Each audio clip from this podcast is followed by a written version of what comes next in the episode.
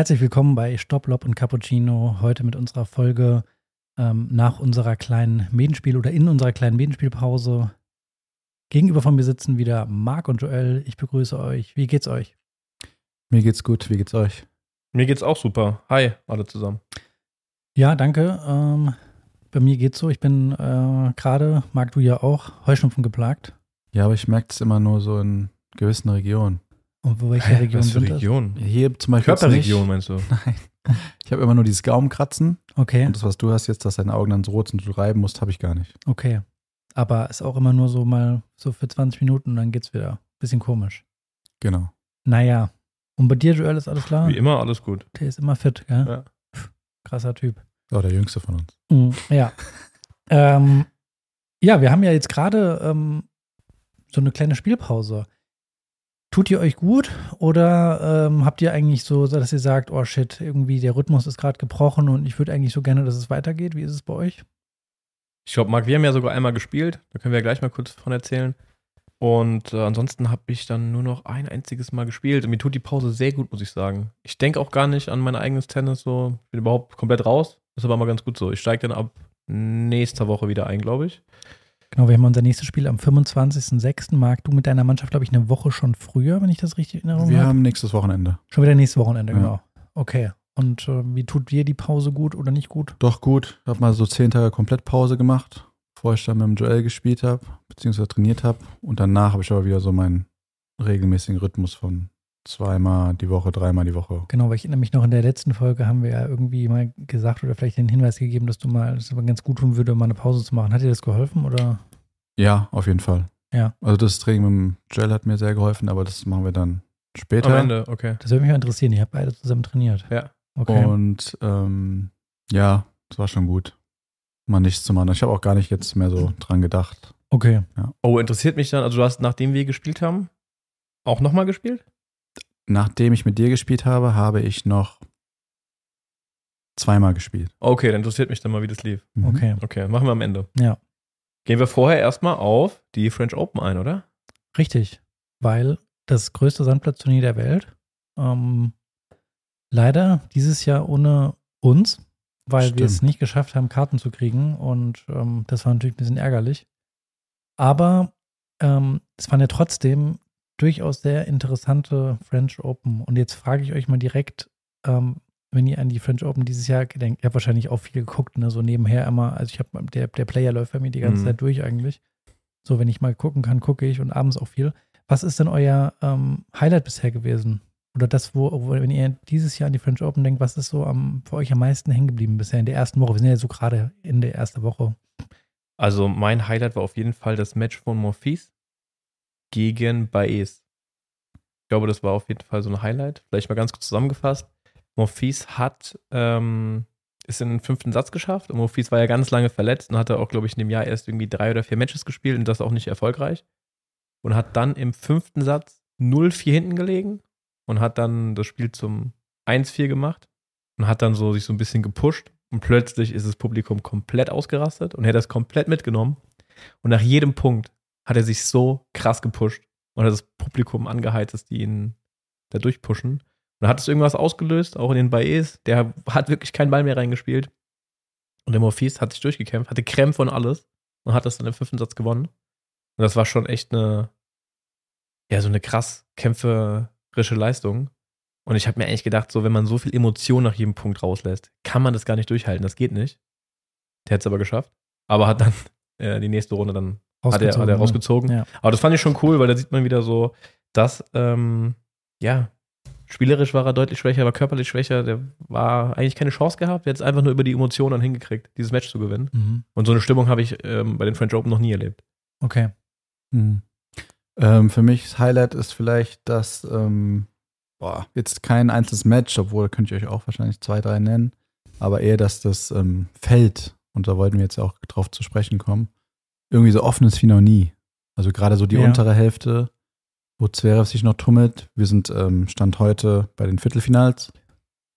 Finde ich schon krass, wie viel Überraschung es auch gab, ja. Allein mit Ja. dem Medvedev-Niederlage am Anfang gegen Sable Wild, den Brasilianer, der 172 der Welt da noch stand. Aber da sieht man eben, wie auch ja, wie anders Sandplatztennis ist, im Gegensatz zu hart oder Rasen. Mhm. Ja gut, ich glaube, dafür gibt es ganz offensichtlich, offensichtliche Gründe auch. Einmal, dass Nadal natürlich nicht dabei ist. Ja. Ja, wenn der dabei ist, weiß man, okay, der wird das Ding wahrscheinlich gewinnen. Und auch Team, der in den letzten Jahren immer ein Kandidat war, der um den Titel mitgespielt hat, zumindest war er zweimal, glaube ich, im Finale. Der ist auch komplett außer Form. Da können wir vielleicht auch gleich mal kurz was zu sagen. Der ist ja, Ja. auch was erste Runde direkt Erste Runde direkt raus. Ja. Erste Runde. Ja, zwar in fünf Sätzen, aber dann auch wieder zwei Sätze super gespielt. Ich glaube, Satz drei und vier hat er dann gewonnen. ah, genau, ist ein 5 Und dann im fünften kompletter Leistungsabfall wieder. Also der ist echt ein Schatten seiner selbst. Ähm, und er war ja auch so ein Sandplatz-Spezialist immer, auf den man sitzen konnte. Und dann kommt für mich auch noch dazu, dass ähm, Medvedev zwar die zwei der Welt ist und an zwei gesetzt ist, aber einfach kein Sandplatz-Spezialist ist. Und deshalb, damit, ja, kann so eine Überraschung kommen, was du eben gerade gesagt hast, dieser Sabo Wild, der dann ihn schlägt. Und dann wird es auf einmal offen. Ja, ähm, wobei man ja bei Medvedev so dachte, krass, der hat jetzt einen Tausender auf Sand gewonnen. Vielleicht war das jetzt so, hat die richtige Einstellung zum Sandplatz-Tennis gefunden, weil er hat ja immer gesagt, er hasst Sandplatz-Tennis bis auf nach dem Titel. Deswegen habe ich schon damit gerechnet, dass der so eiskalt wie er ist, der schon so der eiskalte Killer, Ja. dass er schon ins Viertelfinale mindestens Ja. kommt. Ja, ist auf jeden Fall mich auch so eine Riesenüberraschung. Da habe ich überhaupt nicht mit gerechnet. Ich dachte, der, ich meine, der Brasilianer hat wirklich überragend gespielt, das muss man ihm lassen. Und er hat auch das bestätigt und hat ja nächste Runde dann auch gewonnen, sein Match nochmal. Aber dass es doch irgendwie packt, weißt du, so ähm, kennt man ja oft von, von den, ja, von dieser Top-Elite, Top 5, dass es dann irgendwie ein enges Spiel ist und es ist krass umkämpft, aber dass die am Ende des Tages dann doch noch gewinnen. Ähm, war ich sehr überrascht, dass er es nicht geschafft hat. Ähm, und dass der Sabres Wild das dann eigentlich auch zu Ende auch gespielt hat, so stark. Was für mich auch noch eine Überraschung war, muss ich diesmal sagen, sage ich ja eigentlich recht selten, aber das waren die, ähm, die deutschen Spieler, ähm, gerade die Herren, die finde ich haben gute Matches gespielt. Also vor allem das äh, Match vom Hanfmann gegen, das war im fünften Satz, ähm, hat er gewonnen. Molchan. Nee, Nee. Hanfmann, ich jetzt fällt mir der Name wieder nicht ein, ähm, gegen den auch einen I- äh, Brasilianer. Ach ja, Montero. Montero. ähm, unfassbar. Und das war wirklich so ein Match, wo ich ähm, mal selten wieder äh, vor meinem iPad gesessen habe und ähm, ich hatte so die ganze Zeit so schwitzige Hände, weil ähm, der hat geführt 2-0 in Sätzen, hat im dritten Satz 6-5 eigener Aufschlag, verliert dieses Spiel, verliert den Satz, verliert den vierten Satz, auch glaube ich 5-7 oder so oder 7-6, keine Ahnung. Und dann im fünften Satz liegt der schon deutlich hinten und dreht das Spiel noch und gewinnt das. Und das war einfach auch wirklich ähm, richtig gut gespielt. Fand ich von ihm ein saustarkes Spiel, vor allem, dass er sich im fünften Satz dann nochmal durchgekämpft hat und zurückgekämpft hat. Überragend. Und auch zum nächsten Deutschen. Aber warte mal, vielleicht mal ganz kurz zu dem Match. Ja, Ähm, ich habe das Match auch gesehen.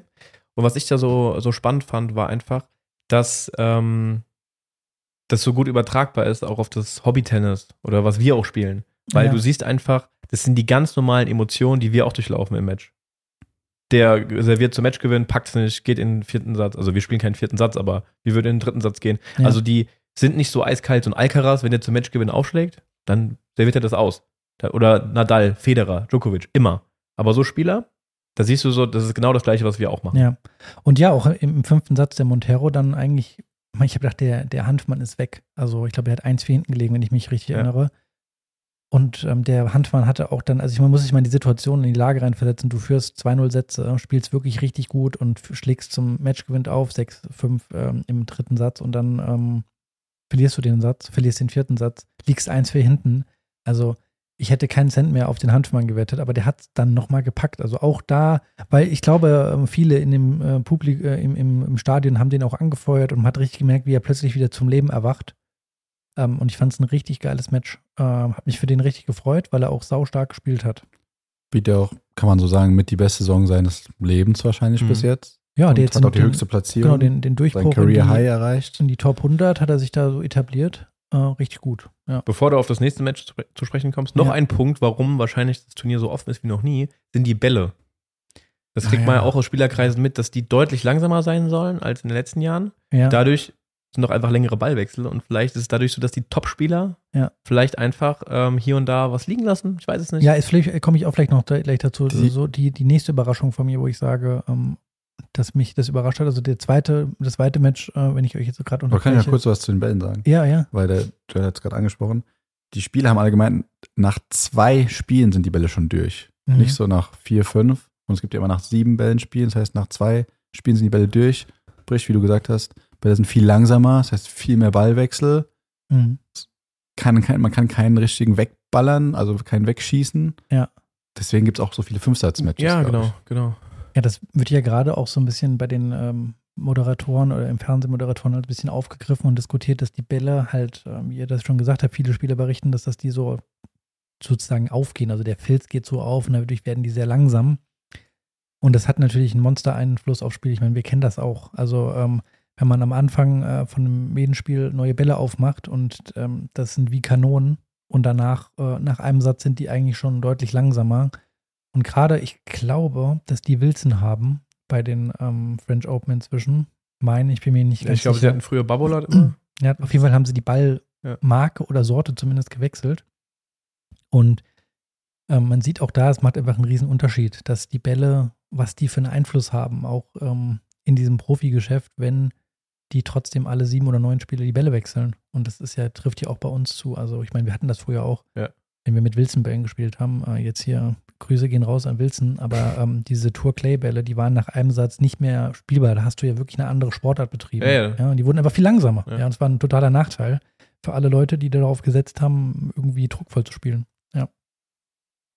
Genau. Okay, jetzt kommt zu deinem zweiten Match, was dich so überrascht hat. Ähm, ja, die, die, die deutschen Männer vor allem grundsätzlich, dass ich sage, auch der Altmaier, finde ich, hat einen Sprung nach vorne gemacht. Nico ist richtiger Altmaier-Fan geworden, haben wir schon Ja, gesagt direkt. Ich habe den ähm, ein bisschen, ähm, paar Mal jetzt schon beobachtet. Ähm, ich finde, der spielt sehr, der wirkt so ein bisschen zappelig immer. Ähm, der, Sehr hektisch, ja. der steht wirklich so wie so ein Hektiker, so ein bisschen, ja. Der in der Grundlinie auch, also es ist, glaube ich, aus seinem Gemüt, dass er halt so, ähm, der hat so die Hummeln im Hintern. Ähm, und das hat er ein bisschen besser in den Griff bekommen. Vielleicht ist es ja, glaube ich, sein Trainerteam gewechselt, mein. Der Trainer heißt Mancini, das war Genau. früher auch ein Top-10-Spieler aus der Zeit von Boris Becker. Und da ist er ja auf jeden Fall, ähm, fährt er ja eine ganz andere Schiene als die ähm, anderen Deutschen, dass er sich halt auch, ich glaube, in Argentinien dieses Jahr vorbereitet hat. Also der geht aus Genauso seiner- wie Hanfmann auch. wie Handmann, die also Ja. aus der Kom Komfortzone mal rausgekommen. Auf jeden Fall, finde ich, hat er da sehr stark dran gearbeitet, ein bisschen ruhiger auf dem Platz zu sein, was so sein Spiel angeht.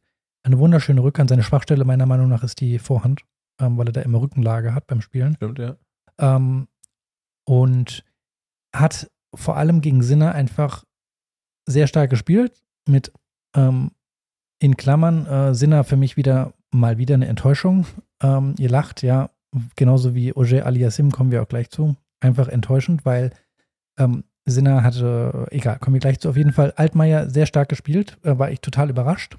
Und ähm, er ist so stabil geblieben und hat das durchgezogen, auch vom Kopf. Er hat sich nicht übermäßig gepusht und gefreut, sondern ist so ganz äh, straight geblieben und hat das wirklich ähm, so ganz sachlich gespielt. Und ich glaube, dass er da auch wirklich stark dran gearbeitet hat, ähm, so ruhig zu bleiben, also nicht zu überpowern von den Emotionen her, sondern das so, ähm, er weiß, er kann da mithalten und er zieht das durch. Im nächsten Match gegen Dimitrov ist es dem Altmaier dann leider nicht gelungen, da irgendwie an die Leistung anzuknüpfen. Da ist er ein bisschen untergegangen, meiner Meinung nach, so ein bisschen unter Wert verkauft auch. Aber vielleicht, ich glaube, dass dieser Sieg äh, sehr speziell für ihn war. Er hat sich dann nach dem Match ja auch geweint und alles äh, und ähm, war auf jeden Fall, aber ich fand das, ähm, die beiden, wie die sich verkauft haben, äh, sehr gut und natürlich, ähm, ja, Zverev, äh, kommen wir bestimmt auch gleich nochmal zu, klar beeindruckend wie der Viertelfinale und bisher äh, ungefährdet eigentlich fast, ja. Okay, jetzt nochmal ganz kurz zu Altmaier. Also ich glaube, der eine Punkt, das ist mir auch am extremsten aufgefallen, dass er so ruhig war und nicht so viel Emotionen gezeigt hat wie sonst. Normalerweise ist es einer, der sich extrem viel pusht. Und ich glaube, ich kenne das selbst auch von mir, wenn man so emotional ist auf dem Platz und so viel Energie in das Pushen reinsteckt oder auch ins Ärgern, egal ob positiv oder negativ, es kostet super viel Kraft. Und man muss seine Emotionen ein bisschen im Griff haben. Wenn man sich zu viel pusht, zu viel ärgert, man kann irgendwann nicht mehr. Die Energie ist weg. Und das hat, glaube ich, kam ihn, ihm am Ende zugute, dass er so ruhig war und sich wirklich so ganz dezent gepusht hat und am Ende Power hatte, das Match durchzuspielen. Ja, ich glaube, dass ähm, beispielsweise, wie, wie man das bei Morphis gesehen hat, man kann das, man kann beides nutzen. Also Morphis hat das für ein Match halt Genau, aber nur für genutzt. ein Match. Du kannst Genau. ja nicht weitergehen. Und es kommt immer auf die Situation drauf an, wenn du das bei einer, vielleicht bei, bei einem Mannschaftsspiel machst und du merkst, ich kann hier irgendwie meine, meine Leute mitnehmen und vielleicht auch da draußen die fünf Zuschauer und die, ähm, äh, kann mich da nur hochziehen, dann, dann kann man da sehr viel Energie auch lassen, da gebe ich dir recht, aber es kann auch total nach hochziehen. Aber wenn man im Turniermodus ist, kann man das nicht durchhalten. Das kostet einfach so viel Energie, das stimmt schon. Ja. Und dann halt nochmal ganz kurz, ähm, Hanfmann, Altmaier, wir haben es gerade eben kurz angesprochen, beide neue Trainer, neues Trainerteam. Hanfmann seit Anfang des Jahres, beziehungsweise Ende letzten Jahres, da hat er sich in Argentinien vorbereitet äh, mit einem neuen Trainerteam. Ich meine sogar, dass es der, wie heißt der, der frühere Chilene, ähm, äh, ich weiß es nicht. Chela. Chela. Ich meine, bei mit Chela war der unterwegs. Ja, Ignacio Chela. Meine ich, dass der da dabei war. Und ähm, scheint ja beides Früchte zu tragen. Also, die sind beide weg aus ihrem deutschen Trainerteam und sind nach Argentinien und haben beide sind komplett ähm, auf einem guten Weg. Ist schon sehr interessant, findet ihr nicht?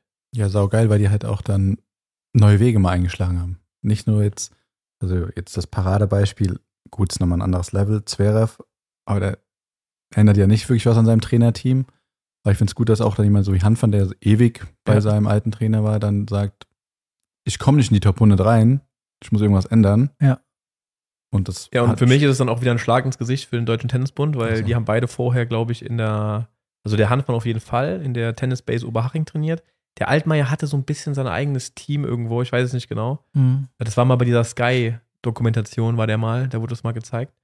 Und ähm, dann gehen die woanders hin und plötzlich sind die erfolgreich. Das ist schon bitter. Ja, ich glaube, äh, ja, dass die, wie der Marc das gesagt hat, wichtig ist, dass man da mal irgendwann auch mal sagt, ich, ich springe mal über meinen Schatten und gehe mal andere Wege und gehe mal aus meiner Komfortzone raus. Wie gesagt, mal so eine Vorbereitung in Argentinien machen, ist ja was ganz anderes. Ich meine, das ist auch eine andere Kultur da. Du lebst ja da irgendwie auch ein anderes Klima und allem drum und dran, dass du immer mal sagst, ich, ich gehe mal den Weg. Vor allem mit einem Trainerteam, die kein Deutsch sprechen, sondern ich muss mich mit denen auf Englisch unterhalten und die haben eine ganz andere Sicht auf dieses Tennis vielleicht als, als wir Deutschen das haben. Und das muss man mal ganz ehrlich sagen. Also wir alle Deutschen haben auch vielleicht, wir denken zwar immer, wir sind die Allerschlossen, ähm, aber ähm, das ist nicht der Fall. Also sonst hätten wir einfach unglaublich viele sehr, sehr gute äh, deutsche Tennisspieler und unglaublich viele gute deutsche Trainer, die die Weltelite trainieren würde. Das ist ja, muss man ganz ehrlicherweise sagen, nicht der Fall. Ja. Deswegen finde ich das einen richtig guten Schritt und es hält sich aus, hat sich gelohnt auf jeden Fall. Also die beiden waren für mich äh, eine wirklich positive Überraschung. Muss natürlich sagen, Handmann ist jetzt auch nicht mehr der Jüngste, auch schon über 30. Ähm, Altmaier, ähm, glaube 24, wenn ich es richtig habe. Also der, wenn der noch, finde ich, ähm, gerade an seinen, er sagt ja selber von sich, er hat noch viele Baustellen, denen er arbeiten kann und muss. Und der kann, ist für mich einer, der sich in den Top 50 etablieren kann von seinem Spiel her, glaube ich, glaube ich wirklich dran. Ich bin gespannt, was die beiden machen. Also aus deutscher Sicht, die beiden haben mich überzeugt. Ähm, Bevor wir vielleicht auf die Enttäuschung eingehen, habt ihr noch weitere Überraschungen, die euch. Ähm, ich habe noch eine. Ja. Würde ich schon sagen. Sebastian Ofner. Oh ja. Spielt Absolut. sich sehr, sehr überraschend für mich ins ähm, Achtelfinale. Der Und Österreicher. Der genau. Österreicher Sebastian Ofner. Durch die Quali sogar, ne? Durch die Quali. Jedes Quali-Spiel gespielt. Also auch, auch jetzt sieben Matches innerhalb, keine Ahnung, von einer Woche. Eine Woche in sich. Ja. Und ähm, das Faszinierende ist ja, dass man den eigentlich nur wirklich von Challengern kennt. Der war nicht Einmal war er bei den, äh, in Wimbledon, kam er auch schon weit. Im Achtelfinale, ja. Hat er gegen Zverev verloren. Das ja. war auch sowas, da hieß es damals, hat er noch so zurückgegelte Haare, da ja. war er der Falco untergenannt. Nee, war das nicht der Tennis Mozart oder so? Nee, das war Ten Falco. Der Tennis Falco, genau, war ja. bei der Bildzeitung, war immer irgendwie so geile Berichte. Das sah so geil aus. Okay, du hast recht, aber da hatte ich auch irgendwie durch Quali gespielt. Und kam man auch super weit. Richtig, aber dann, muss man ja wirklich sagen, war er wirklich jahrelang auf der Challenger Tour unterwegs, hat nur eine Wildcard für sein Turnier in der Heim im Heimatland bekommen. Und ähm, hat in der ersten Runde glatt McKinsey McDonald geschlagen, glatt einen noch wahrscheinlich nicht so fitten Sebastian Korda und dann äh, den Altmeister Fognini in fünf und hat auch gegen, der hat gegen Tsitsipas, habt ihr es gesehen? Ich hab's gesehen. Ich hab's nicht gesehen. Der hat gut gespielt, aber Tsitsipas hatte im Satz zwei und ähm, Satz drei, also haben die Statistik eingeblendet, zusammen zwei Unforced Errors. Mhm. Das hat schwer dann zu gewinnen. Ja, das ist halt dann, ich meine, der spielt halt auch, der Tsitsipas dann halt äh, das x-te Match auf diesem Niveau und der Ofner halt dann relativ selten. Ich glaube, das macht halt schon viel aus dann. Der auch. hat auch gemerkt, ja. der hat, im, er hat wieder einen Punkt gemacht, hat sich gefreut, hat so Box so gemacht, weil er wusste, er hat gar keine Chance. Hat mhm, nichts ja, zu melden, ja. aber hat sich gefreut, dass er dabei war.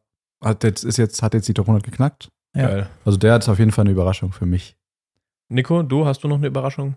Ja, so grundsätzlich habe ich Überraschungen, dass ich sage, ich finde die, ich meine, das ist so ein grundsätzliches Gefühl irgendwie, dass die French Open dieses Jahr bei den Herren so unvorhersehbar sind wie noch nie. Ähm, dass super viele enge Matches sind und es gibt, man kann wenig irgendwie so, so ganz krass voraussehen, finde ich. Also auf der einen Seite ist es schön, ähm, auf der anderen Seite ähm, sind es auch ein paar Spieler dabei, die ich finde, ähm, gerade dabei sind, so die müssen sich wirklich mal hinterfragen, wo geht die Reise denn jetzt hin bei mir? Ja, das sind die Enttäuschungen.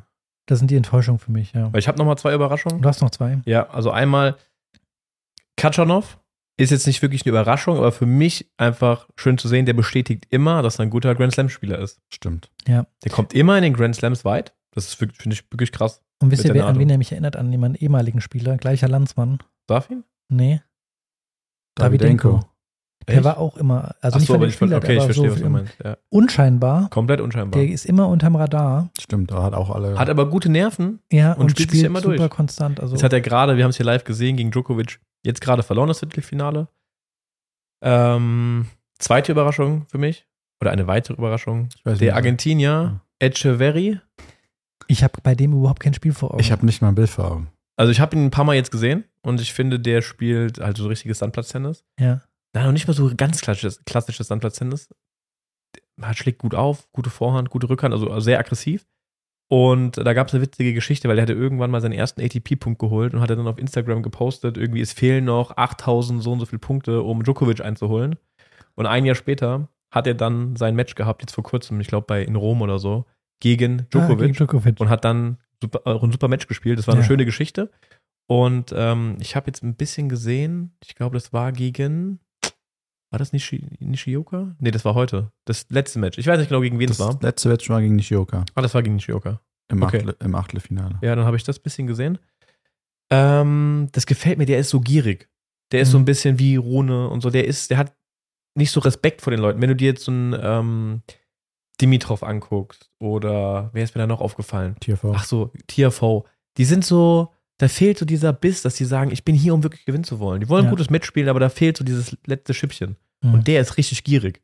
Ja. Deswegen bin ich ganz gespannt, wie sein Match gegen Zverev wird, weil der ist da nicht da, um einfach jetzt happy zu sein. Ich habe das Gefühl, der will da richtig ähm, was reißen. Mhm. Der gefällt mir gut. Zverev Überraschung für euch? Wollte ich gerade sagen, eine letzte Überraschung, auf jeden Fall Zverev. Ähm, und das ähm, ist das, was ich gestern uns in der WhatsApp-Gruppe reingeschrieben habe. Äh, was ich hatte gestern irgendwie so, oder die letzten zwei Tage so eine Tenniserkenntnis, äh, als ich auch das Match gesehen habe von Holger Rune gegen den Argentinier Cerundolo oder Cerundolo, ähm, dass diese Spieler, auch der Rune und der Zverev, die haben einfach irgendwas, was man nicht lernen kann. Und zwar, die haben wie so ein Champions-Gehen. Wenn es drauf ankommt oder wenn es wichtig wird, die gewinnen die wichtigen Punkte. Und das, Stimmt. Die gewinnen das einfach. Die gewinnen die irgendwie, weil sie sie selbst machen, weil der Gegner plötzlich dann auch vielleicht unerklärliche Fehler macht, wie der Cerundolo. Ich habe selber mir so, ich habe so häufig in, mein, in die Couch gehauen mit meiner Faust beim Match vom Cerundolo gegen Runo, weil ich gedacht das gibt's gar nicht, wie viele Chancen Genauso. Dimitrov aber gestern gegen Zverev. Unerklärliche Fehler. unerklärlich Fehler, aber die haben einfach diese Ausstrahlung, dieses Champions-Gehen, äh, ein Djokovic, ein Nadal, ein Federer, dass die einfach diese Matches, wenn es eng wird, die gewinnen. Ähm, also das ist, glaube ich, wirklich statistisch nachweisbar. Die gewinnen in, in ganz großer Wahrscheinlichkeit, gewinnen die, wenn es hart auf hart kommt, in den Grand Slams diese Matches und die setzen sich immer durch. Und das ist irgendwas, was man nicht lernen kann, was die einfach in sich haben. Und das wäre äh, auf jeden Fall eine mega Überraschung, muss man ehrlicherweise auch sagen irgendwie gefühlt von den Namen, die im unteren Tableau sind, leichtere Hälfte. Ey, komplett billige Auslosung, muss man ganz klar sagen. Wirklich. Also, du kannst mit jedem Viertelfinalspieler vergleichen. Der hat so eine einfache Auslosung. Also Oberhälfte ist schon tough. ist schon härter ähm, gefühlt. Und ähm, aber der Trotzdem setzt er sich durch. Kerl steht schon wieder im Viertelfinale. Mit, kommt mit so einer schlechten Form nach Paris. ja, und Feuert seinen einen Trainer, den ja, Sergi Bugera, weil sein Vater mit dem irgendjemand eine Meinungsverschiedenheit hatte, schmeißt ihn raus. Sein Vater übernimmt wieder. Ja. Und ähm, der kommt wieder in die Spur. und ich sag euch, ich habe es ja gesagt, ihr, ihr, ihr grinst schon, der wird bis ins Finale kommen. Und sag wenn, nein. wenn er ins Finale kommt und der Gegner nicht Alcaraz ist, dann gewinnt er das Turnier. Nein, nein, nein. Auf Nein, keinen Fall. Auf gar keinen Fall. Ich sag, der wird jetzt schon sehr schwer haben gegen Echeverry. Glaube ich nicht. Und dann ist spätestens Schluss gegen Rune oder Ruth. Ich glaube auch nicht, so, so Echeverry ist so einer liegt dem dann, weil das zieht dann so ganz glatt durch. Ja, weil der weiß, das ist, und da, der Echeverry, der ist schon wieder vielleicht auch satt oder der denkt so, oh krass, was ich hier erreicht habe. Also ich bin sehr gespannt über deine äh, These, wenn der, wenn der den schlägt. Gierig. ähm, bin ich sehr gespannt, aber ich glaube, der Zverev zieht es ins Finale durch und wenn der, wenn der Gegner nicht Alcaraz ist, sondern Djokovic, dann schlägt er den. Okay, wir bleiben gespannt, aber Ja. Abgesehen jetzt von diesem Champions Gehen, was jetzt der Zverev hat, was ich auch 100% bestätige, ähm, was fällt euch noch auf an seinem Spiel? Warum ist der so unangenehm? Weil der tut hier nichts fürs Spiel. Der spielt im Gefühl, spielt er den Ball nur rein. Der spielt nicht aggressiv, der baut die Punkte nicht auf, der spielt den Ball einfach nur rein. Warum ist der aber so gefährlich? Warum tun sich alle so schwer gegen ihn? Der Ich habe mir gestern lange Gedanken drüber gemacht. Marc, du fängst an. Ich habe Okay. auch eine ganz klare Meinung schon dazu. Ich versuch's mal. Ähm, Also der, wir reden von Zverev, ne? Oder? Ja, ja, ja. ja, ja. Der hat mit einem der besten Beinarbeiten auf der Tour. Und das Also, mit der Größe schon das mit der Wahnsinn. Größe ist schon tough. Der ist, steht immer richtig zum Ball, ist aus der Defensive mit wahrscheinlich der stärkste Spieler, also locker Top 3 aus der Defensive mit Djokovic. Und, boah, weiß ich jetzt gar nicht wen aus der Defensive, aber ich glaube, da gibt es nicht viel bessere. Und der spielt halt, das hört so blöd an, der spielt den Ball einmal nochmal mehr rein. Ich glaube, du hast es, finde ich, schon ganz Wollte gut sagen. zusammengefasst. Bravo. Ja, also ähm, ich kann es auch nur bestätigen. Also muss dazu sagen, dass so viel gemeckert wirkt auch wegen seinem Aufschlag. Er gewinnt dadurch auch immer mal wieder Ja, stimmt, in ich der. Folge freie Punkte. Ja. Und wenn der nur 10 Zentimeter gleich, kleiner wäre und von der Grundlinie genauso spielen würde, aber schlechter aufschlagen würde, wär, wäre der kein Top-10-Spieler. Der Aufschlag rettet ihm viele Punkte und das, was du sagst, und das schreibe ich 100 Prozent, der ist offensiv überhaupt nicht überragend, aber defensiv, der antizipiert unfassbar gut, der kann das Spiel so gut lesen, der steht immer richtig zum Ball und ähm, wenn es drauf ankommt, der wird einfach nicht müde, das, das interessiert ihn auch nicht, der kann 10 Stunden spielen, scheißegal. Ähm, der macht keinen Fehler dann, der spielt den Ball einfach nur rein und wartet auf den Fehler. Und die Gegner, ich von außen denke ich immer, ihr spielt alle falsch gegen den, ihr spielt diese Grundlinien-Rallyes mit und von 100 Matches verliert ihr 95 Mal von der Grundlinie gegen den. Lockt den doch mal ans Netz, spielt Stopp, kurze Bälle, irgendwie sowas, aber keiner macht's. Ich weiß nicht, vielleicht geht's auch einfach gar nicht, weil der so lang spielt, aber ich unterschreibe alles, was du gerade gesagt hast. Vielleicht ganz kurz zum Thema Aufschlag, weil das ja oft bemängelt wird bei ihm. Mir gestern wieder aufgefallen, ja, der hat auch teilweise eine Schwäche beim zweiten Aufschlag mit seinem Ballwurf und macht dann Doppelfehler, aber immer zu Zeitpunkten, die unwichtig sind. Ja, bei stimmt. 30-0. Wen juckt? Wenn es 0,40 steht, macht der drei Erste und steht Einstand. Richtig, genau. Ja, das ist halt der Unterschied. Und ja. der Dimitrov gestern genau andersrum. Ja. Das ist einfach der große Unterschied. Und Marc, ja, du hast es perfekt zusammengefasst. Diese Defensivarbeit, wie er das Feld abdeckt, das ist einfach, brutal. da gibt es fast keinen besseren Ja. wahrscheinlich. Da gibt es wirklich wahrscheinlich nur Djokovic und Alcaraz zurzeit, die das so können. Ähm, und die Gegner spüren das einfach, die müssen einen Schlag mehr machen als gegen alle anderen Spieler und dann Ja. passiert in wichtigen Momenten immer der Fehler. Dimitrov gestern, du kannst wirklich eine Compilation machen, bei jedem wichtigen Punkt lässt der Zverev dir nochmal einen Ball mehr schlagen Ja. und dann kommt immer, weil der nicht damit rechnet, dass der Ball nochmal kommt, absurde Fehler. Das Ja. ist unerklärlich. Das hat mich so wütend gemacht gestern. Und das ist für mich auch der Grund, warum beispielsweise, ähm, ich meine, so ein bisschen von den dreien absoluten Legenden, äh, Djokovic, Federer, Nadal, ist denn Federer für mich so die Aufnahme, weil der einfach ähm, aggressiv einfach der allerbeste Spieler für mich aller Zeiten war, was er, er gespielt hat, aggressiv, aber natürlich auch in der Defensive überragend. Ähm, wobei defensiv nochmal Nadal und Djokovic nochmal stärker sind, weil ähm, es gab für mich Phasen bei Nadal, egal wie du angegriffen hast, wie gut, wie schlecht, er hat dich zu 100% passiert. Du hattest keine Chance. Und dann hat er aggressiv halt auch noch gut gespielt und deswegen hat der Typ halt auch 20 Grand Slams gewonnen, wahrscheinlich, weil er beides konnte. Djokovic in der Defensive komplett absurd, äh, macht gar keinen Fehler, wenn es drauf ankommt. Und ähm, ja, der Zverev, das, was du gerade eben gesagt hast mit den Aufschlägen, dann immer mal wieder ein, zwei freie Punkte. Ähm, defensiv den Ball einfach mal im Spielfeld halten, das rettet dem so viele Matches. Und Dimitrov, für mich gestern, ich konnte, der hat, glaube ich, 14 Punkte, der hat ähm, 1-6 gehabt, 4-2 im ähm, zweiten Satz Break vor. Ab dem Zeitpunkt verliert er 14 Punkte in Folge, verliert den Satz 6-4, liegt direkt 0-3 hinten. Der läuft gar nichts mehr zusammen. Der kann aus dem Spiel nicht mehr umstellen. Das hat mich so wütend Ja, gemacht. Der schon- hatte so viel Breakbälle. Vier, es war im, im dritten Satz. Er hat im ersten Spiel, Zverev schlägt auf, 40-0, also drei Breakbälle. Ja. Holt's nicht. Zverev breakt ihn direkt zu 0, dann 0-2. Er hat wieder drei Breakbälle, macht's wieder nicht. Also Ja. wie viele Chancen willst du haben? War da auch 4 zu vorne und dann geht der 4-6 weg, der zweite, oder? Ja, genau. Und hat er, glaube ich, zu dem Zeitpunkt dann 14 Punkte Und du hast Folge so ganz schön in der, unser WhatsApp-Crew geschrieben, der Typ, Dimitrov, bringt eigentlich alle Waffen mit, um Ja. den Zverev weh zu tun, aber er nutzt sie einfach gar nicht. ist es mir, das ist mir ein Rätsel. Ich vielleicht überschätze ich da einfach auch meine äh, Fernseh, äh, meine Fernseh-Coaching-Qualitäten, weil ich von oben auf das Spielfeld drauf gucke. Aber ich denke mir, ähm, gegen Zverev oder gegen Djokovic, alle, die meinen, von der Grundlinie gegen die gewinnen zu wollen mit ihrem Grundlinienspiel, das ist für mich die Strategie, die nicht funktioniert. Die geht nicht auf, weil die können das viel besser. Das haben die schon tausendmal bewiesen. Und es gibt nur ganz, ganz wenige Spieler, die das geschafft haben, von der Grundlinie mal gegen die zu gewinnen. Das geht nicht, meiner Meinung nach.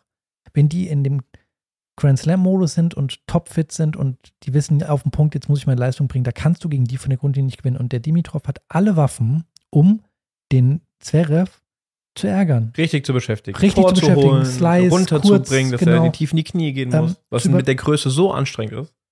ähm, ans Netz zu locken oder wie auch immer, dem einfach ähm, zu beschäftigen. Und der hat das, der hat immer nur von der Grundlinie gebolzt. Und ich weiß nicht, ob es einfach nicht geht, weil der Zverev so gut defensiv einfach lange Bälle spielt, dass du gar nicht in der Lage dazu bist, was zu machen. Aber ähm, für mich irgendwie dann doch, muss ich sagen, mit, wenn du so spielst, kannst du gegen den nicht gewinnen.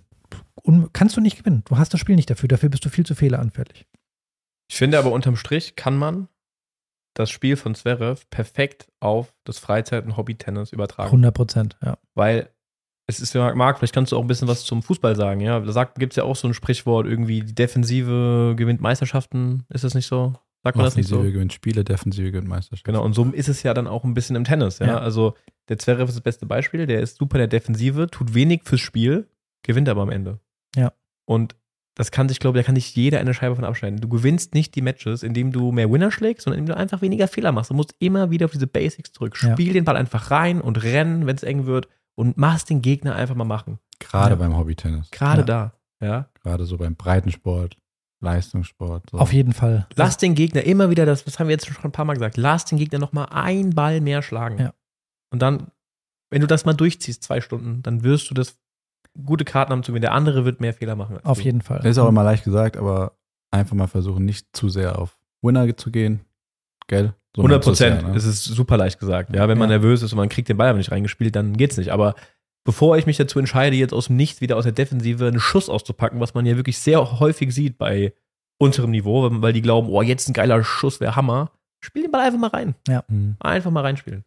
Du kannst offensiv spielen und Druck machen, Ja. wenn du in der richtigen Position dafür bist. Ja, von diesen vier, vielleicht, wenn man diese vier Grundstrategien von der Grundlinie mal hat, also einfach nur den Ball im Spiel halten, einmal mehr reinspielen, so diese Steinzeitstrategie be- bezeichne ich immer, weil es einfach die erfolgreichste ist von allen. Dann vielleicht die zweite Strategie ist nicht nur reinspielen, sondern auch mit einer gewissen Länge. Ja. Die dritte wäre vielleicht druckvoll spielen, zu sagen, ich, ich versuche mal das Zepter in die Hand zu nehmen, ich spiele druckvoll äh, mit Winkel oder mit, äh, ich halte den Gegner auf der Rückhand oder wie auch immer. Und das vierte wäre dann noch zu sagen, okay, ich lock den ans Netz vor und versuche ihn zu passieren, ist auf jeden Fall von diesen Vieren die absolut erfolgsversprechende Strategie ist, den Ball vielleicht, wenn man es schafft, länger als T-Linie, einfach im Spiel zu halten. Einfach nur reinzuspielen. Und das ist zwar null attraktiv, aber man gewinnt damit.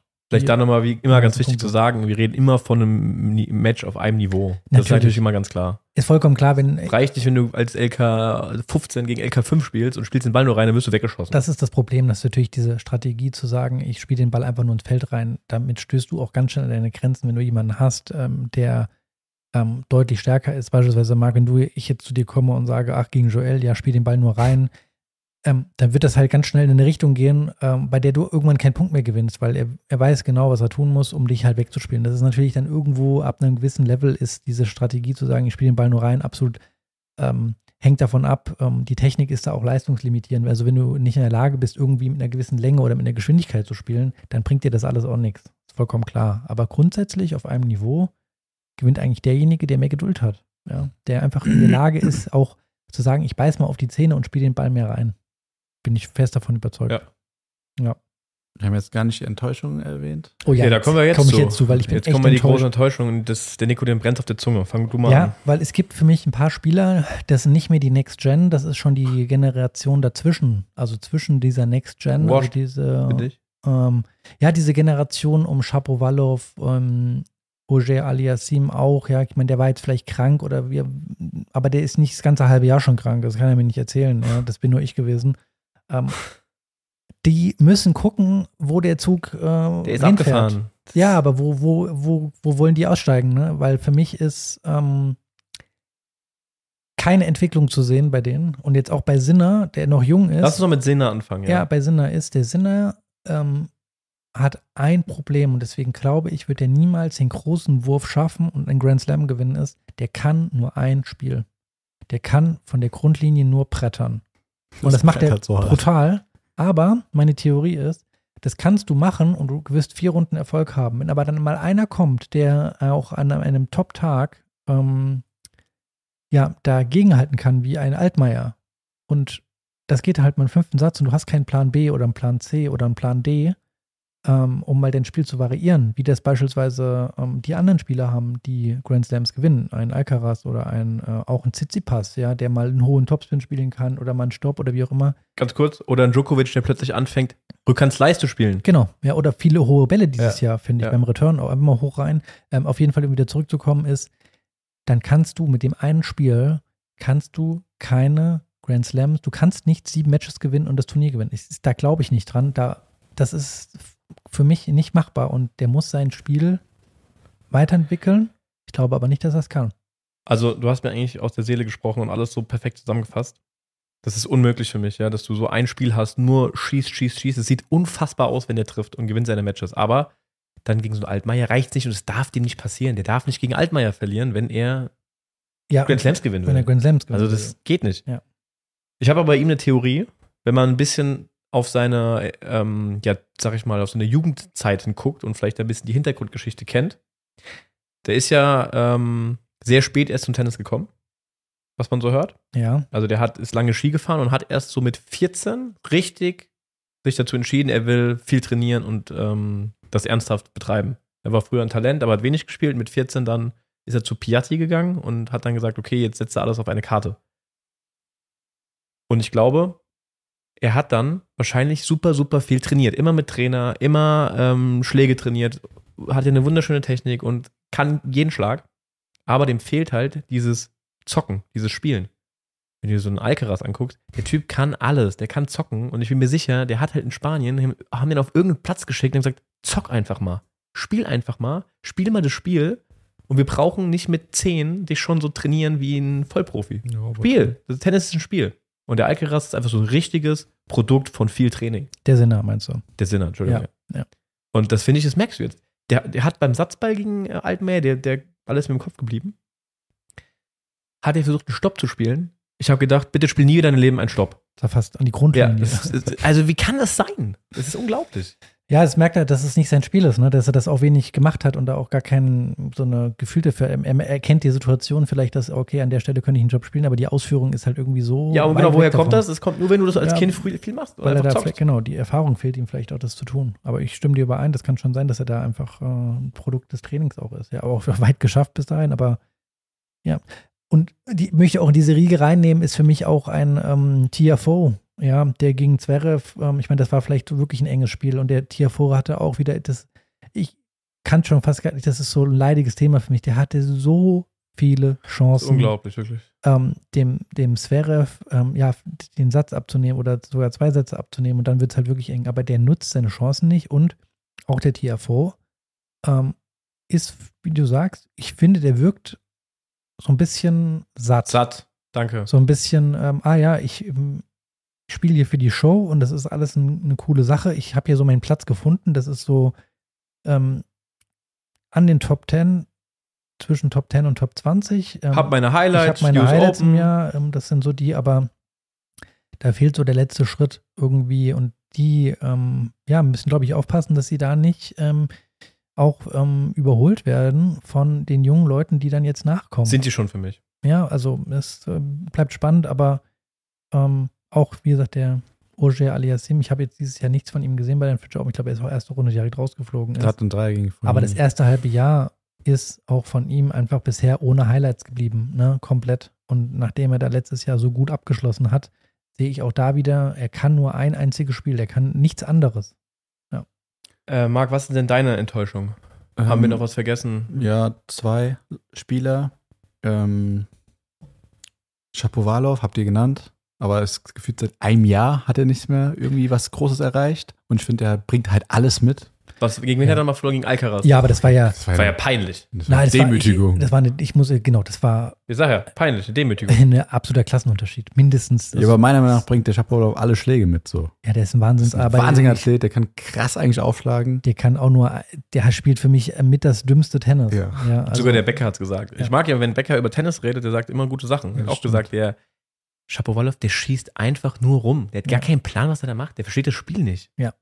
Und der hat so viele Waffen mit seinem Linkshänder und mit seiner krassen Athletik, wie der die Bälle beschleunigen kann. äh, Was ein Spin der was spielen ein Spin kann. der spielen kann. Und der spielt einfach so hohl irgendwie. Und ähm, auch der, ich meine, der tut sich schon seit anderthalb Jahren, zwei Jahren schwer, irgendwie so richtig. äh, Rutscht immer weiter. Ja, runter. der wird, der wird, der wird Probleme haben. Und ich habe noch eine Enttäuschung, die wurde noch nicht genannt. Cameron Norrie. Oh, guter Punkt, Mhm. ja. Sand ist wahrscheinlich jetzt nicht seine Stärke. Weiß man Auch. auch. Überrascht mich aber, weil ich finde, der hat so ein Sandplatzspiel mit seiner Vorhand. Und, Ja, aber- Ja, und auch seine Fitness. Passiert nichts. Ja. Er hat erst noch einen krassen Kampf gegen Benoit Paire und ist jetzt nicht Prime Paire, sondern Washed Paire, der immer halt Ja. da getragen wird von den Fans. Und klar, der spielt unangenehm und Ja. kann das Spiel zerstören. Aber dann dreht er es gerade so um 5 nach 2-4 Rückstand, gewinnt er dann 6-4. Zweite Runde gewinnt er glatt gegen Luca Pui. Und äh, dann verliert er glatt gar keine Chance. Da hast du mal gesehen, wer Sandplatztennis drauf hat. Musetti. Verliert dann ganz glatt gegen Musetti. Ja. Keine Chance. Und der ist auch für mich, ich habe auch, äh, ich glaube, wir beide haben letztens drüber geredet. Ähm, eigentlich habe ich gedacht, nach dem Ende des Jahres 2021 oder so, dass er komplett durch die Decke geht und Top 10 sich etabliert. Tut Aber irgendwie reicht es nicht dann. Mhm. Ja. Also ich finde, das, das Herrentennis ist ähm, bis auf ein paar Ausnahmen so ausgeglichen wie schon lange, lange, lange nicht mehr. Wobei ich sage das nur zur Zeit so. Im, Im nächsten Jahr oder in der nächsten Zeit werden sich Rune und Alcaraz komplett von allen absetzen. Ja. Die werden alle keine Chance mehr haben gegen die. Das wird so wie ähm, Djokovic, Nadal oder Federer, Nadal, diese Phase. Die werden eine lange Zeit haben, wo die zwei alles dominieren werden, sage ich.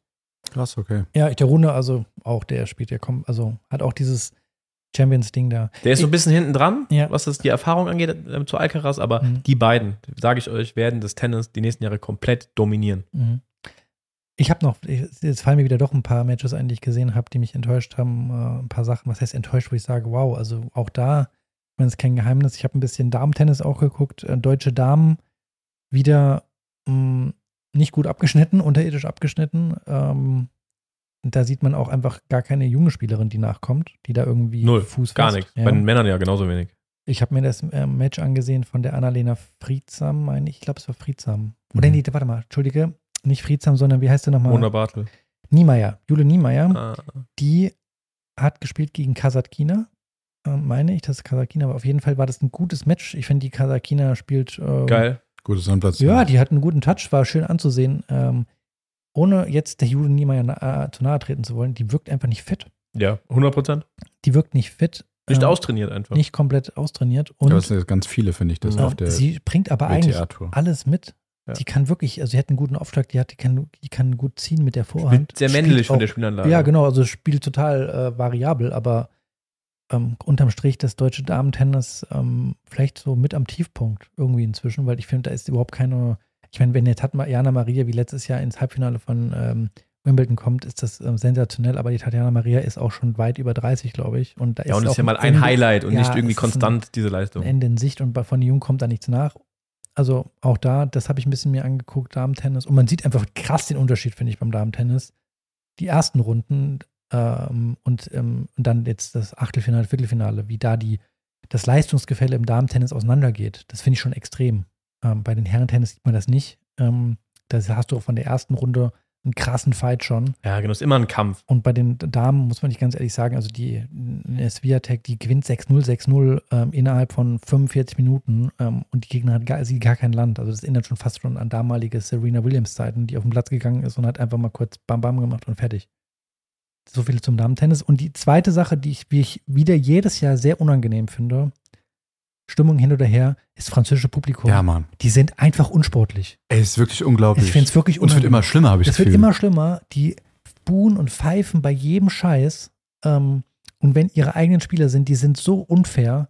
ähm, ich kann es ja verstehen, dass da eine geile Stimmung ist, wenn der eigene Landsmann spielt und wie auch immer, aber das ist nur in Aber Paris. man muss ja dann trotzdem, kann ja trotzdem fair gegenüber ja, dem anderen das sein. ist nur in Paris so, die sind so unsportlich. Ich finde das wirklich das ekelhafteste Publikum. Allein wenn ähm, ein Spieler nur den ähm, Schiedsrichter bittet, die, ähm, Den Abdruck zu den checken. Abdruck zu checken, Ja. da wird direkt schon geboot. Also die ganze Zeit. Ganz schlimmes Publikum. Ähm, und wir haben es ja schon live erlebt. Also, das ist so.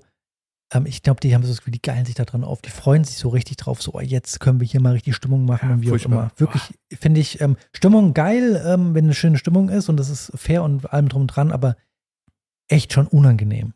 Gefällt Sehr. mir gar nicht. Bin ich komplett bei dir. Ja. Ja. Ähm, bevor wir abschließen, habe ich eine Frage an euch. Wir haben ja so unser Tippspiel gemacht und jeder hat ja so seinen Sieger. Ich habe, glaube ich, auf ähm, Alcaraz getippt ähm, als Sieger. Jeder hat dabei gesagt. Genau. Aber ich, wenn ich jetzt könnte, würde ich es ändern. Ich, ich sage folgendes. Äh, jetzt will ich auch eure Meinung. Jetzt weiß man ja, wer im Viertelfinale ist. Ich sage, es gewinnt entweder Alcaraz oder wenn Alcaraz nicht im Finale ist, weil er gegen Djokovic im Halbfinale verliert, dann gewinnt der Zverev das. Was sagt ihr? Alcaraz. Alcaraz. Okay, das ging schnell. Jo. Wir hatten eigentlich noch mal hier einen Punkt gehabt, aber ich würde den rauslassen gerne und wir gehen beim nächsten Mal drauf ein. Das machen wir ein bisschen größer. Das ist nämlich super interessant. Äh, Marc, Ja. wir haben ja gerade eben schon, also am Anfang der Folge angekündigt, wir beide haben trainiert. Du hast danach jetzt noch zweimal gespielt. Ähm, lass doch mal unser Training zusammenfassen. Ja, also kurz, muss ich ein bisschen weiter ausholen. Ich habe ja auch mal angemerkt, glaube ich, im letzten oder im vorletzten, nach den Medienrundenspielen, die ja nicht so erfolgreich für mich liefen, dass ich irgendwie so nicht so, seit Kroatien schon nicht so Lust hatte. Also mir so ein bisschen Lust am Tennis verloren gegangen ist, der Spaß. Und weil ich irgendwie nicht so gespielt habe, wie ich es so aus 2022 kannte, so immer falsch zum Ball gestanden, unsicher gewesen, ganz unsicher auf der Rückhand. So viele Sachen haben nicht zusammengepasst einfach. Es war so ein Gewurschtel. Und dann hast du mit mir trainiert und du hast mir direkt so zwei, drei Sachen gesagt, die mir auch direkt bei den nächsten Malen so richtig viel weitergeholfen haben. Soll ich sagen was? Oder, was Ja, ja, gerne. Oder ist dir Ja. was, willst du erst sagen, was dir aufgefallen ist? Also Ähm, mich würde erstmal interessieren, wie habt ihr überhaupt trainiert? Ja, komplett wild. Also wir haben uns einfach vier Bälle genommen, sind Ja. ins T-Feld gegangen und ich finde immer, ich weiß nicht, wie das dir geht, Nico, wenn man von außen sich einen Spieler anguckt, dann fallen einem, nein, anders gesagt, wenn man mit dem Spieler selbst auf dem Platz steht und man steht ihm gegenüber, fallen einem direkt ganz andere Sachen auf, als wenn man ihn von außen betrachtet als Trainer. Wenn man mit einem spielt, finde ich, sieht man noch mal viel mehr.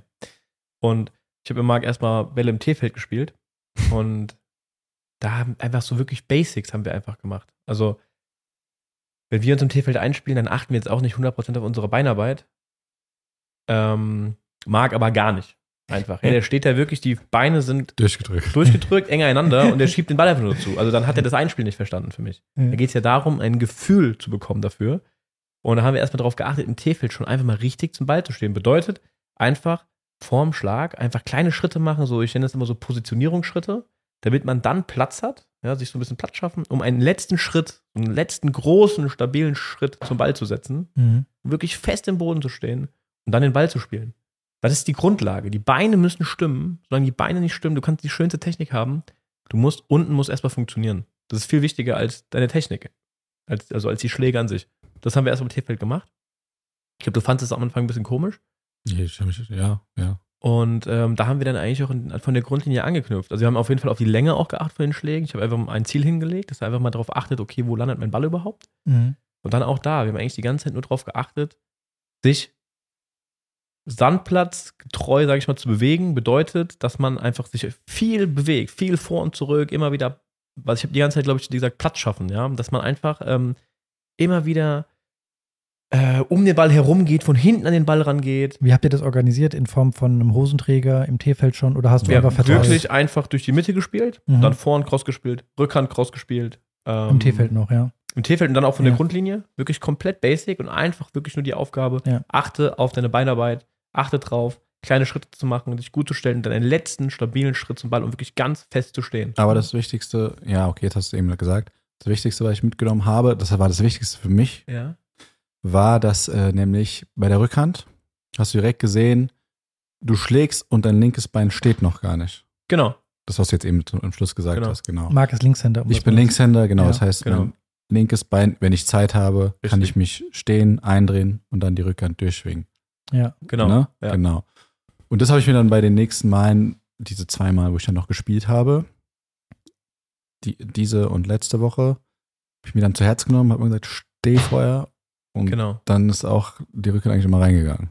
Und das hilft auch, wenn man sich das im Kopf, das mache ich auch wirklich ganz oft, sich das einredet beim Einspielen. Erst stehen, dann schlagen. Genau, wenn man sich so ein bisschen, das geht ja in die Richtung schon mentales Training Ja. ähm, auf dem Tennisplatz sozusagen. Ähm, Gibt es ja viele diese Hinweise, dieses 1-2 irgendwie zu sagen, wenn der Ball aufkommt, sage ich 1, wenn ich ihn treffe, Genau. sage ich 2 Ja, und so geht das ja Jetzt die Frage ist ja noch kein so ein Automatismus bei mir. Ne? auch. Mhm. Sprich, ich habe mir das auch jetzt bei jedem, bei, ich habe jetzt ein Vorbereitungsmatch mit dem Tano, der ja oft auch schon erwähnt worden ist, gehabt und da habe ich mir das auch bei jedem Schritt fast im Spiel gesagt. Das kann ja dann schon schnell nach hinten losgehen, Auf gell? jeden Fall.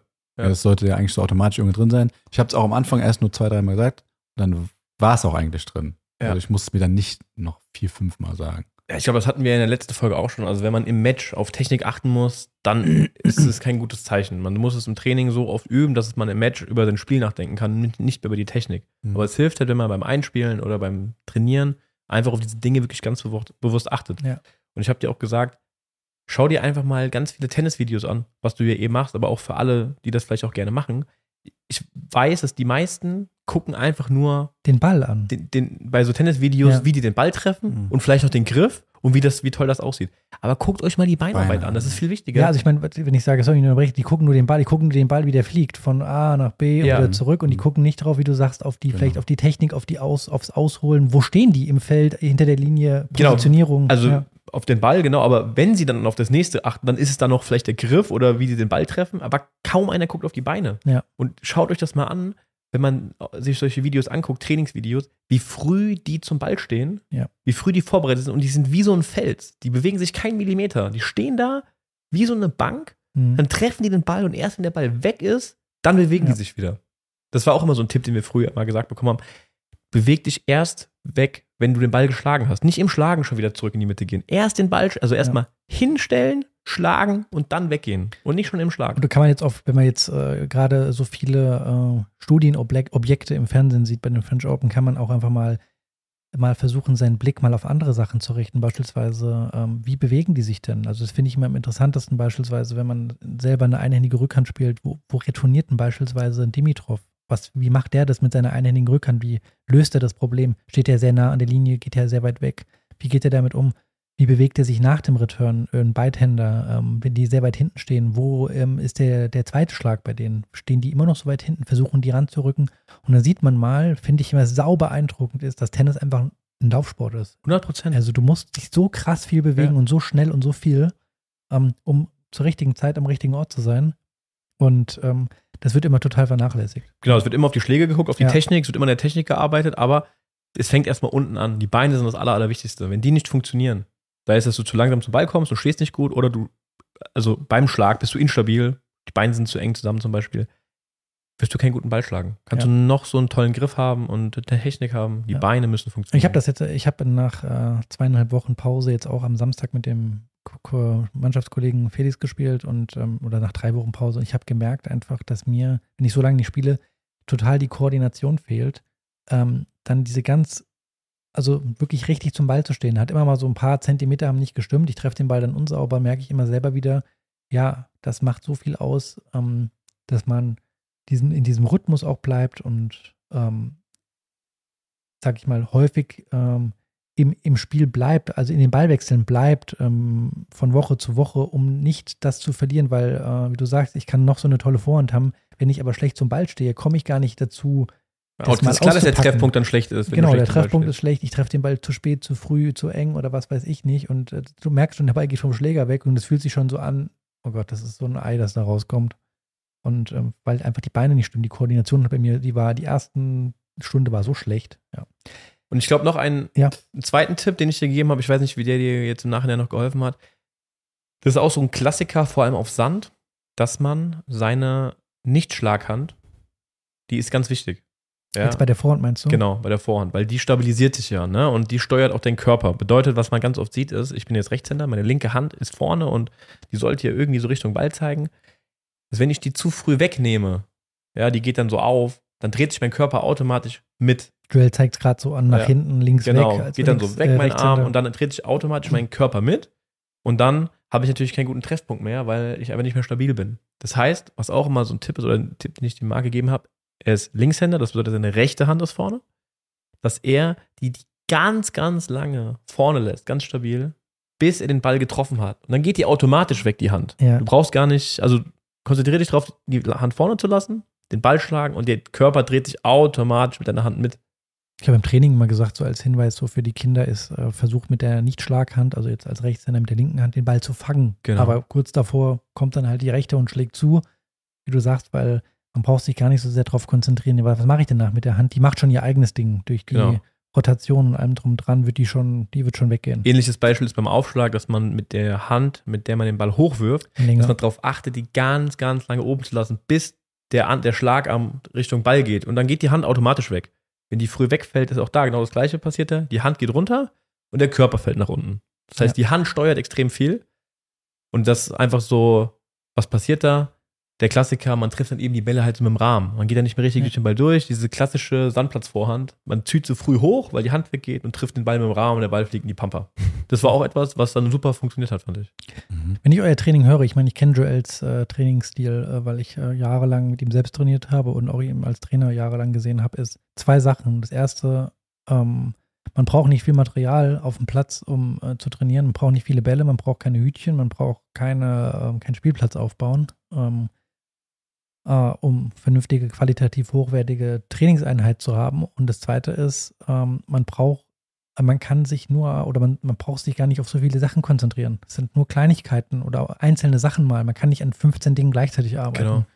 Man arbeitet vielleicht wie bei dir jetzt an, an, die, an der Beinarbeit, bei der Rückhand oder bei der Vorhand an solche Sachen, wo du dich dann drauf konzentrieren kannst. Und da reicht fast schon zu sagen, ähm, man, man spielt fast nur Ballwechsel und du achtest einfach mal drauf, weil Joel spielt jedes Mal mit einer anderen Geschwindigkeit, mit einer anderen Höhe. Also im Sinne sozusagen dieser Variabilität ist beim Tennis so krass schon gegeben, dadurch Joel spielt mit einem anderen Spin, mit einer anderen Länge, mit einer anderen Geschwindigkeit, dass du jedes Mal eigentlich einen neuen Schlag hast, ja, und dann noch irgendwelche anderen Anweisungen zu geben, das ist meistens dann eigentlich ein kompletter, äh, wie man im Taschenrechner sagt, ein Overflow, ja. Ja, also das ist ein guter Punkt, wenn man ähm, sich Training von außen anguckt. Ich meine, wir hatten schon mal irgendwann in der Folge, man darf nicht von außen Training bewerten, wenn man nicht vielleicht äh, Weiß, genau was, weiß, da passiert. was da passiert. Ja. Aber für mich ist immer schon so ein kleiner, gehen die Alarmglocken an, wenn ich auf dem Platz sehe, da liegen tausend Hütchen und der Spieler bekommt 100 Anweisungen ge äh, gemacht. Das hört sich alles von außen toll an. Aber irgendwann hat mal einer gesagt, so das ein gutes Training ist sehr einfach gehalten. Also einfach gezielte Tipps und muss herausfinden als Trainer, was ist wirklich der entscheidende Tipp jetzt, was fehlt dem Gegenüber. Ja. Und das reicht dann auch. Und du hast wahrscheinlich selbst gemerkt, Marc, dass man einfach, ähm, ja, man braucht auch nicht bei jedem Schlag immer eine Rückmeldung, sondern dass man vielleicht einfach dich auch mal dann spielen lässt, dass du sozusagen deine eigene Erfahrung machst und ähm, selber mal merkst, was klappt jetzt eigentlich ganz gut und was nicht. Aber Oder- vorher ist mir das gar nicht aufgefallen. Ja, das ist ja, Also die Sachen, die mir Joel gesagt hat, die hat niemand mir gesagt. genau, das, das Ich geht habe es nicht mal mir, gemerkt selbst. das geht mir häufiger auch so, dass man, äh, man spielt und ähm, man selber merkt gar nicht mehr, was so, wo es gerade hängt, wo gerade so der Stolperstein ist. Und dass man dann von außen, wenn einer kommt sagt, so, ja gut, okay, ähm, schau mal, du stehst bei deiner Rückhand oder bei deiner Vorhand so eng mit den Füßen, du hast überhaupt keine breiten Stand, gar keine Unterstützungsfläche und du, du kein Wunder, dass du jedes Mal zurückfällst oder wie auch immer. Das ist einem, und dann macht es einem so, ah krass, ja stimmt, jetzt klappt es viel besser. Manchmal braucht das mal, oder man braucht das regelmäßig, dass einer mal von außen mal so sein Spiel wieder bewertet. Ja. Selbst als Trainer, wenn du ganz viel mit einem Spieler trainierst, wirst du irgendwann auch blind. Genau. Da brauchst du auch mal wieder andere zwei Augen, die mal drauf gucken und sagen, ey, guck mal, bei dem Spieler so und so und so. Das ist Ja. ganz wichtig. Und viele Trainer sind zu stolz, einen anderen Trainer mal drauf gucken zu lassen.